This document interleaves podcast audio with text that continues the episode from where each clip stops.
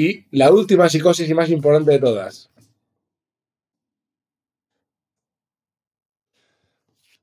Que ahí está todo el mundo. Todo el mundo. Todo el mundo, todo el mundo. Pues si no estuviera todo el mundo, todo el mundo estaría practicando tantra. Pero no está todo el mundo ahí. Entonces, la última neurosis es... El optimismo parejil, ¿vale? El creer que tú vas a estar con una persona a la, que, te, estás enamorado de repente de una persona y de repente dices, vale, no conozco ninguna persona en mi entorno que esté bien, ¿vale? Ni, que mantenga la pasión y el amor en la pareja por muchos años, eso no existe, no lo veo, pero yo lo voy a conseguir. Lo voy a conseguir. ¿Cómo? Va a pasar. Va a pasar. Porque yo soy diferente, porque este amor es de verdad. Porque es que somos ahí, somos personas ahí guays. Y, eso va a pasar. Eh, optimismo, optimismo, parejil y soberbias. optimismo, parejil y soberbias se llama esto.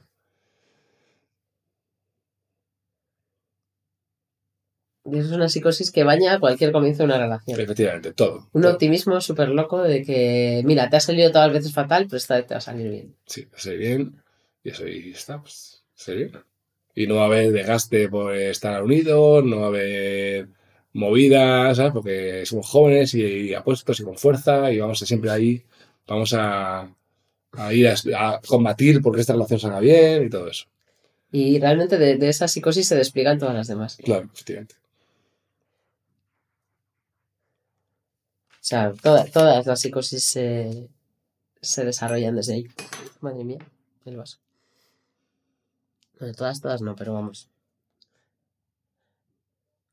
La de la de la pareja consciente no, esa es muy retorcida. Esa no viene de todo. ¿De dónde vienen todas? Esa viene de un sitio muy turbio. De la triste espiritualidad. la realidad es que yo cuando me di cuenta de esto me quedé loco. O sea, la realidad es que el trabajo de conciencia. O sea, y esto, es, esto realmente sería para escribir un libro. O sea, esto es la gran revelación del siglo XXI eh, que nadie sabe. Que es que la conciencia, las dos cosas que todo el mundo busca y consigue, ¿vale? La conciencia y mantener una relación apasionada a largo plazo y el amor y todo eso, la pareja con los años, son la misma cosa, van unidas. Van unidas. Una sin la otra, no puede ser, imposible. Y como nadie tiene conciencia, nadie tiene eso. Nadie tiene otro. Ya está. Ese es el gran, ese es el gran descubrimiento.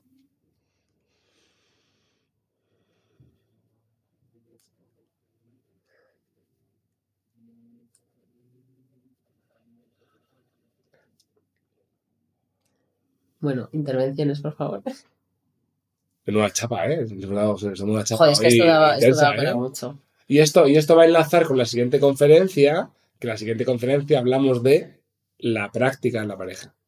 O sea, el lugar, de qué manera puedes salir de todo esta psicosis, porque puedes ir de una a otra, ¿eh? Sí, y más, y de estas y más, que hay millones más, de estas y más. ¿Cómo salir de, todas, de todas juntas?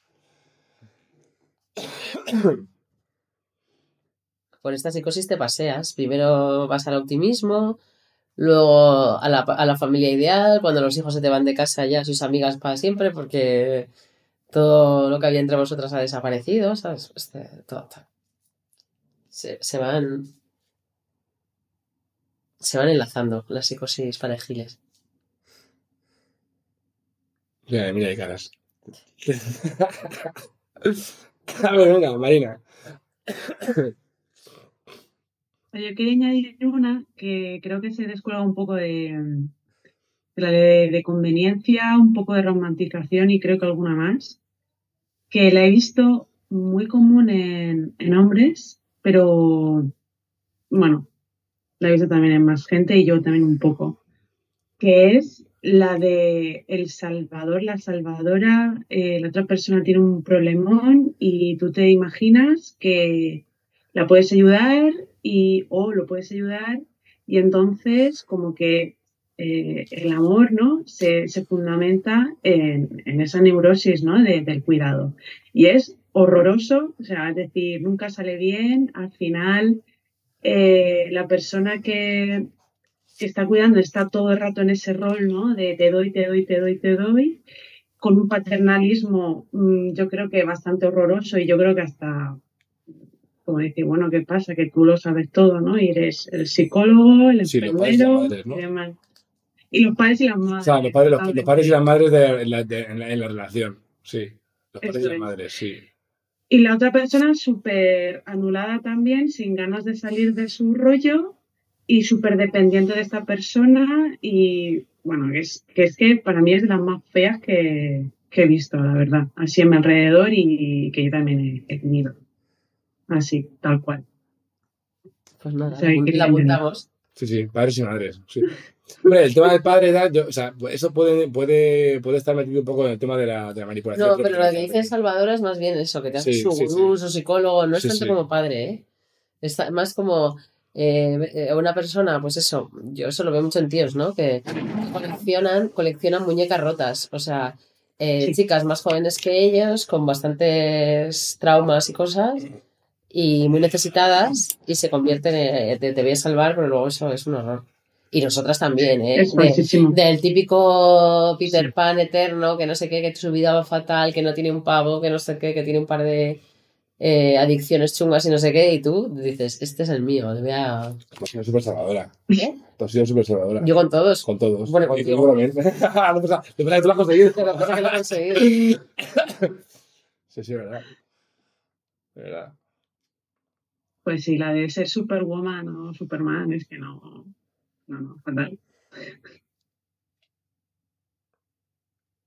Muy bien. Más.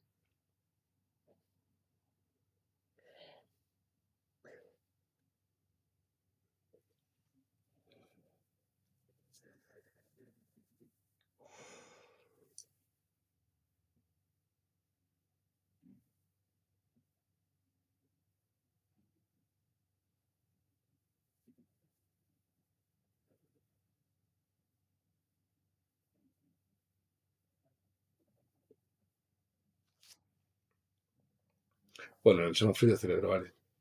Pues ya está. Esto es la. Nadie, nadie nos cuenta de que está Espera. metido en una ¿Ha psicosis de estado- estas. ¿alguien, ¿Alguien ha estado metida en alguna de estas psicosis alguna vez? ¿Hay alguien, ¿Hay alguien que no haya estado metido en ninguna de estas psicosis nunca? Joder, es que a lo mejor estamos hablando aquí de cosas extrañas. pues ¿Y hay alguien que está en una- metido en una psicosis y se ha dado cuenta que lo ha estado al, al contaros esto? Eso es una buena pregunta. Sí. O sea, ¿alguien ha estado metido en una neurosis de estas y se ha dado cuenta que ha estado metido al al Ahora mismo. ahora mismo en esta conferencia? ¿Alguien? Ah, vale. Pues eso, eso me gustaría saberlo. Vale, vale. Pues entonces, la única manera de no entrar en ninguna de estas cosas, de verdad, es entrando en un espacio donde nada de esto puede ocurrir. Es Batantria. Es la única manera. Porque donde haya forma, va a haber estas cosas. Se van a desplegar pensamientos, miedos, eh, va a haber personas que tengan faltas, que se van a sentir eh, eh, con miedo, se van a sentir inseguras y, van- y y van a querer moldear la relación hacia un lado o a otro. ¿Vale? Pero la única manera donde no te falta moldear nada, porque hay un espacio de seguridad de los dos, el espacio de seguridad más inquebrantable de cualquier otro, es el espacio de seguridad en la conciencia. Pero la conciencia palpable, ¿eh? o sea, que la puedes tocar casi. Entonces, es la única manera. Si no, cualquier contrato, restricción, modelo, eh, va a ir en contra de la Svatantri. Pero bueno, que está bien seguirlo por un rato, pero con la dirección del Svatantri. Entonces, si lo mantienes practicando, pues cada vez más sin quererlo ves estar sumergido en el Svatantria. Pareja.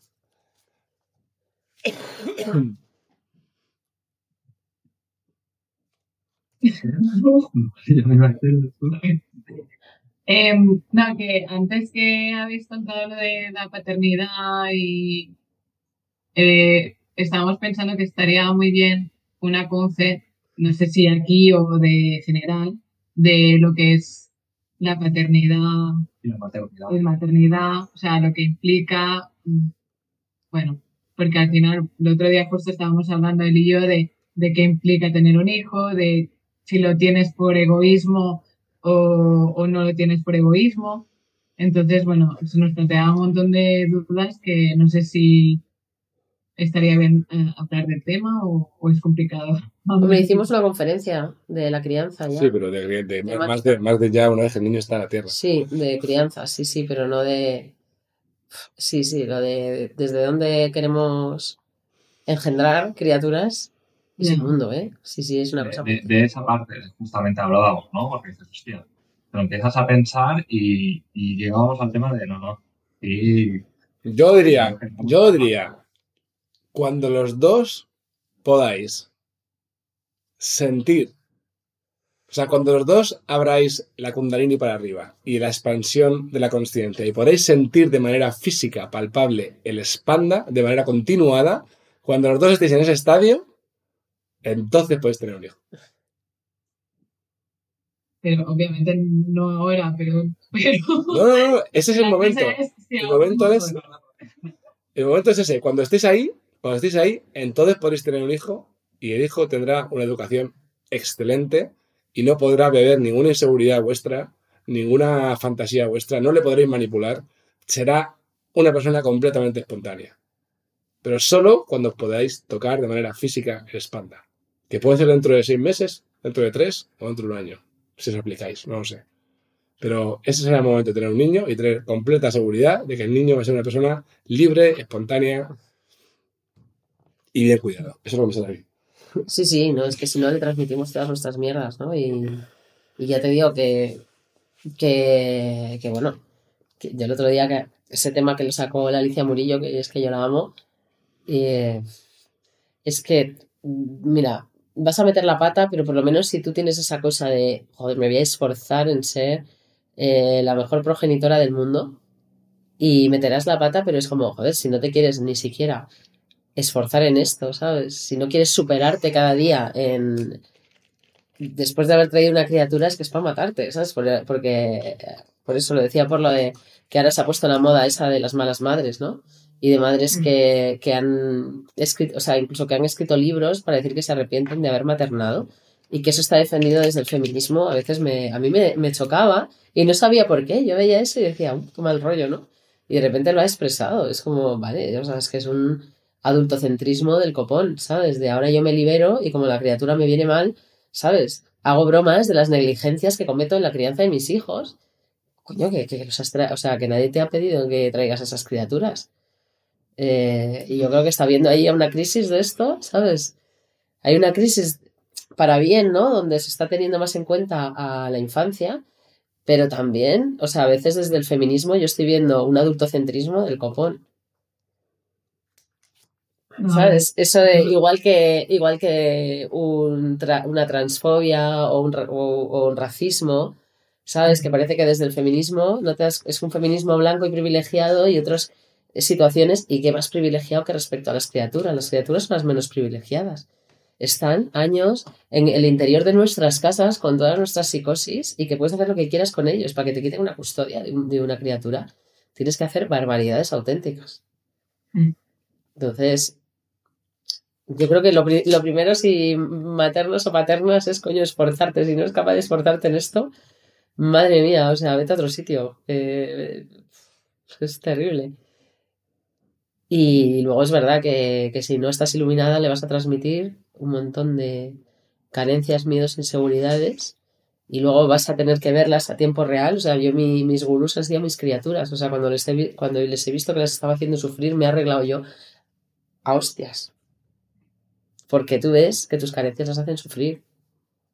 Y bueno, si por lo menos tienes la cosa de no dejarte llevar por tu trauma y por tus mierdas y por salvar a la criatura, sabes, hacer un esfuerzo ímprobo, pero es que mucha gente no lo hace. O sea, mi madre se dejó llevar por sus neurosis, que sí, que pobrecita, que le pasaron muchas cosas chungas, pero en ningún momento me priorizó.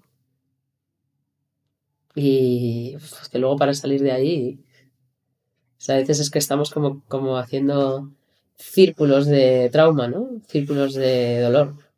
En, en- entonces yo, vamos, yo- yo- si, si supiera lo que sé yo ahora, lo hubiera hecho todo de manera diferente. Pero bueno, por lo menos, joder, he hecho un esfuerzo siempre, o sea, siempre lo he priorizado, ¿sabes? No, no sé, ya cuando ya directamente, descaradamente, mujeres dicen que se arrepienten de ser madres y me, me, orgulle- me enorgullezco de ser mala madre, ¿dónde estamos? Es que, es que lo-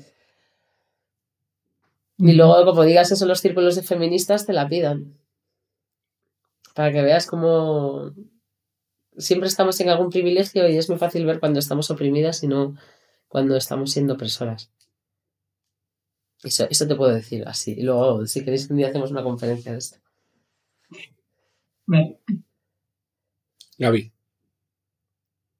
No sé si esta pregunta es para eh, esta, noche o, la próxima. O la próxima. Y la pregunta sería, ¿hay esperanza para parejas donde solo uno está practicando, eh, está en el, en el tantra o, o no? Eh, Basado en vuestra experiencia, miles de personas que conocéis, etcétera. Po- Poca. No, a ver. A ver, no, no, a ver, lo, que- lo que suele pasar, lo que suele pasar, a no ser que sea una cosa muy rara, ¿vale? Lo que suele pasar es lo siguiente. Una pareja practica, una pareja no practica. La pareja, o bien, a la larga, la pareja practicante se le lleva a la práctica, ¿vale? O la pareja no practicante le saca de la práctica, ¿vale? O sea, porque de fondo hay dos luchas dentro de la, de la. Hay, hay, dos, dos energías dentro de la relación. Una energía que siempre apunta a la conciencia y otra energía que no tiene guía más que su propia mente. ¿Vale? Entonces, al final, si la persona practica mucho y mediante el ejemplo, no mediante convencerla, sino mediante el ejemplo, la persona de la mente dice, joder, o sea, se vive bien, ¿no? Parece que tiene otra intuición, otra manera de ser, ¿no? Entonces, al final, cuando lleva mucho tiempo, pues la pareja no practicante se puede ir a practicar, ya ves qué tal, o si la pareja practicante es más es vulnerable y no tiene tanta fuerza, pues la pareja que no practica se lleva por delante y al final la pareja eh, eh, se va de la práctica, ¿no? Pero son, pero es muy difícil que se sostenga uno practicando y otro sin practicar durante mucho tiempo. ¿Vale? Que a lo mejor la pareja sigue, pero a lo mejor sigues con esa pareja a cambio de tu práctica de conciencia. O sea, tienes que, tienes que como entregar el tantra como ofrenda para seguir con esa persona. Cosa que yo no recomiendo para nada. Pero bueno, ha pasado muchas veces en el grupo, ¿eh? muchas veces. Me imagino. Hay que confiar, hay que confiar y si, si tú estás... eh, si tú estás más apegado a la conciencia que tu pareja, al final la pareja te va a seguir en la conciencia. O se va, a- o, o se va a ir. Pero tú tienes, tú tienes que entender que la conciencia hace magia. Si esa persona es para ti, la conciencia te la va a traer. Y si no es para ti, la conciencia la va a destruir. Efectivamente. Tú confía en la conciencia y la conciencia va a saber lo que hacer. Sí, sí, o sea, de verdad. Es, es una cosa milagrosa. O sea, que la conciencia te une, porque realmente nosotros no hacemos nada por seguir juntos. De hecho, a veces nos metemos en unos jardines súper destructivos que cualquier persona le destruirían y le separaría y nosotros seguimos ahí. O sea, como que, no tenemos ninguna manipulación el uno sobre la otra. ¿No? Así es. Bueno, ¿tú tienes clase hoy? Sí, tengo clase a las... Vale, bueno chicos, hay clase en 80 min- en, en- En 80. en 50 en 50 minutos de la semana. Dejamos aquí por hoy. Muy interesante. Siguiente clase. Bueno, La Josep. Josep, Josep, tienes una cara de otro. Josep ya se está, se está desconfigurando en formas más sutiles de conciencia. Y Josep, tenemos intensivo con Josep esta semana. He estado, es- llevo toda la semana intentando recuperarme de un catarro para no pegártelo. Creo que ya estoy mejor, creo que lo voy a conseguir. Eh, y nada, mañana nos vemos. Así que nada, hala, buenas noches. Mm. Está todo feliz, Josep.